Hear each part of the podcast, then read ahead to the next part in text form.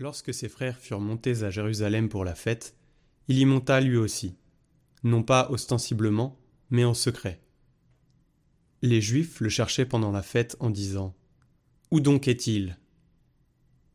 On discutait beaucoup à son sujet dans la foule, tandis que les uns disaient C'est un homme de bien, d'autres répliquaient Mais non, il égare la foule.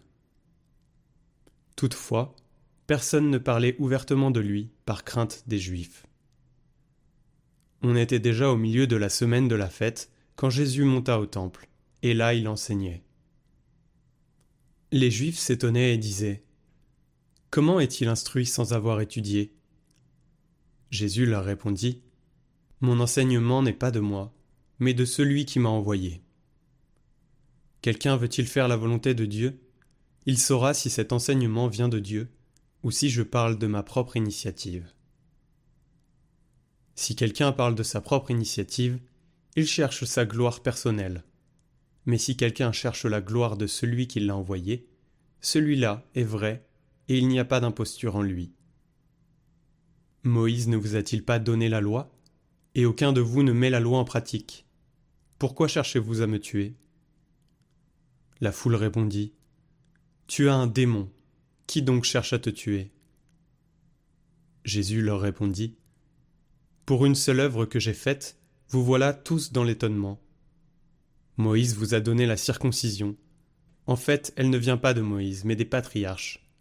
Et vous la pratiquez même le jour du sabbat.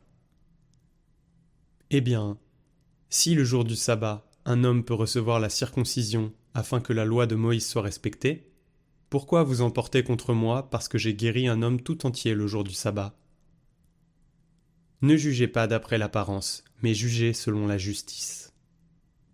quelques habitants de Jérusalem disaient alors N'est-ce pas celui qu'on cherche à tuer? Le voilà qui parle ouvertement et personne ne lui dit rien. Nos chefs auraient-ils vraiment reconnu que c'est lui le Christ? Mais lui, nous savons d'où il est. Or, le Christ, quand il viendra, personne ne saura d'où il est. Jésus, qui enseignait dans le temple, s'écria vous me connaissez, et vous savez d'où je suis.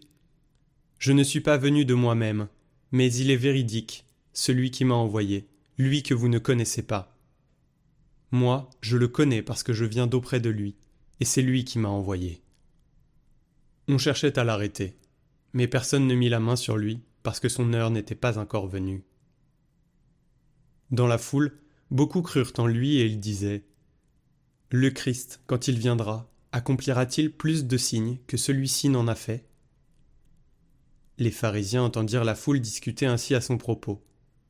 Or, les grands prêtres et les pharisiens envoyèrent des gardes pour l'arrêter.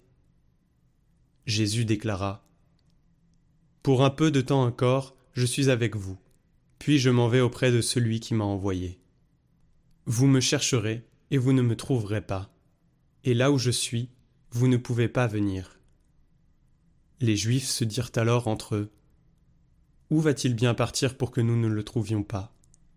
Va-t-il partir chez les nôtres dispersés dans le monde grec, afin d'instruire les Grecs? Que signifie cette parole qu'il a dite Vous me chercherez et vous ne me trouverez pas, et là où je suis, vous ne pouvez pas venir. Au jour solennel où se terminait la fête, Jésus debout s'écria Si quelqu'un a soif, qu'il vienne à moi et qu'il boive, celui qui croit en moi.